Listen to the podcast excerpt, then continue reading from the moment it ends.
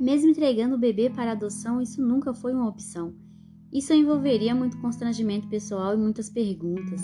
Era trabalhoso demais para mim. O aborto era o conserto rápido e fácil. Então Ellie buscou o conselho de uma mulher no trabalho, o qual falava abertamente de seus três abortos. A primeira coisa que Ellie ficou sabendo foi que ela já tinha passado do tempo para um aborto no seu estado.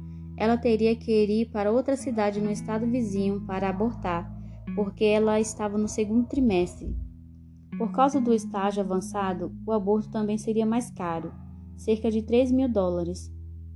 Então ela ligou para sua mãe para pedir o dinheiro emprestado, mentindo sobre haver algo errado com o bebê e que então precisaria abortar.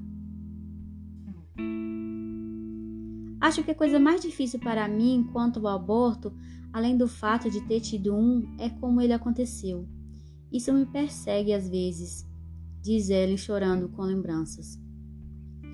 Foi um processo de dois dias, Tive que chegar um dia antes para que eles pudessem inserir algo em meu colo do útero para dilatar.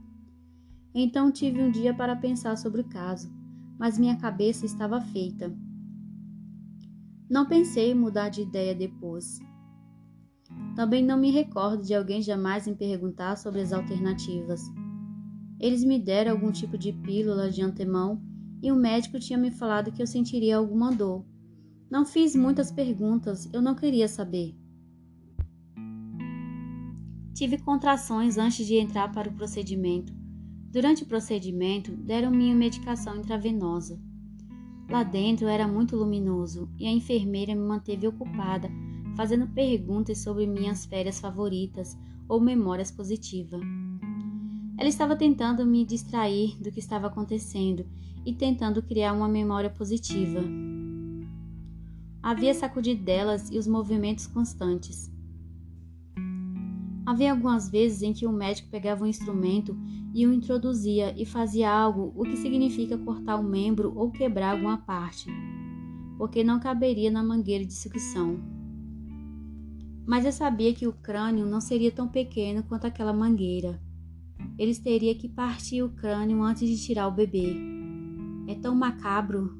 É simplesmente horrível é muito doloroso. Olhando para trás, é um trabalho de açougueiro. Mas eu queria que ele o fizesse, então não posso culpar o médico.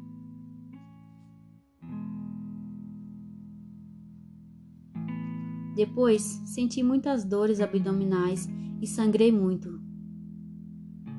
Eles me disseram para chamar alguém para ficar comigo à noite, porque eu poderia ter febre. Tive alguns dias de repouso e tomei antibiótico por cinco dias. Você chega até a pensar que será algo simples, como o exame Papa Nicolau. Leva muito mais tempo do que você imagina, e não há emoções presentes por parte de nenhum dos envolvidos. Então é comum ter um abatimento emocional posteriormente. Eu me lancei no trabalho para que não tivesse tempo de pensar.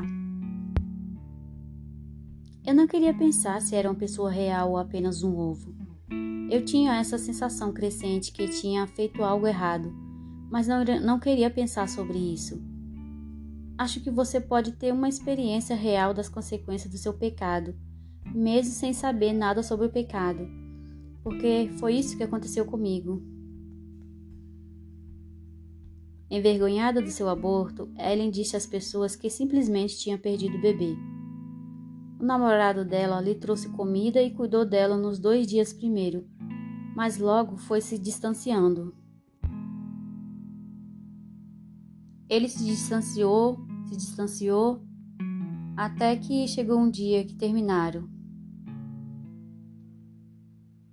Nessa mesma época, um homem cristão no trabalho começou a aproximar-se de Ellie e de outra colega, ele começou o estudo bíblico e as convidou para participar. Então, depois de algumas semanas, ele se ofereceu para levá-las à igreja. Ela e sua amiga começaram a frequentar a igreja e acabaram se juntando a um pequeno grupo focado em evangelismo. Semana após semana, ela ouvia a verdade sobre Jesus, o pecado, o inferno, a salvação, a igreja e muito mais. Ao fim desse curso, Ellie se arrependeu de seus pecados e colocou sua confiança na obra salvadora de Jesus Cristo na cruz. Como nova cristã, ela estava ansiosa para aprender sobre Jesus e a Bíblia.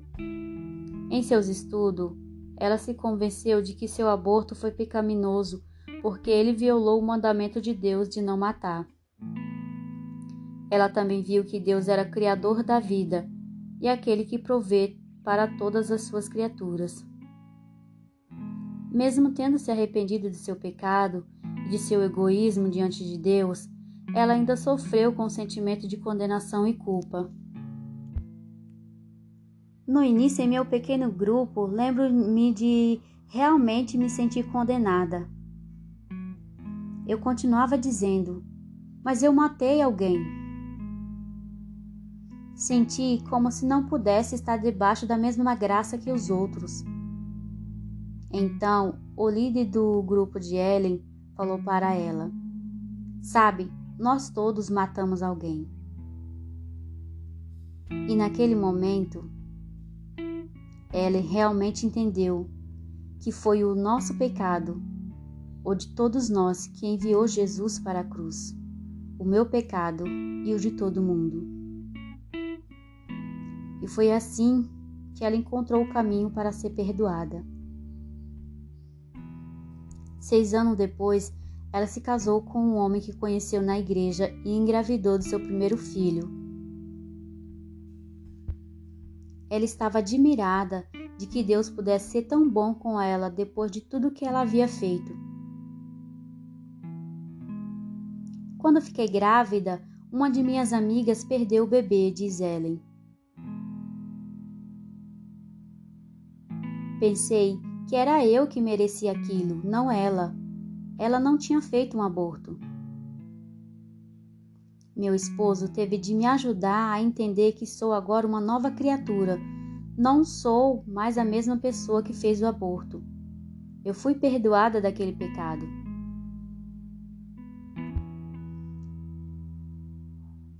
Mas, pelos quatro primeiros meses de gravidez, em cada fase continuei pensando sobre como eu já havia vivido tudo aquilo antes. Ele faz uma pausa, ainda massageando a barriga. Eu posso sentir o bumbum dele bem aqui, conta Ellen. E olhando para cima com lágrimas transbordando nos olhos, ela fala: A vida é realmente um milagre.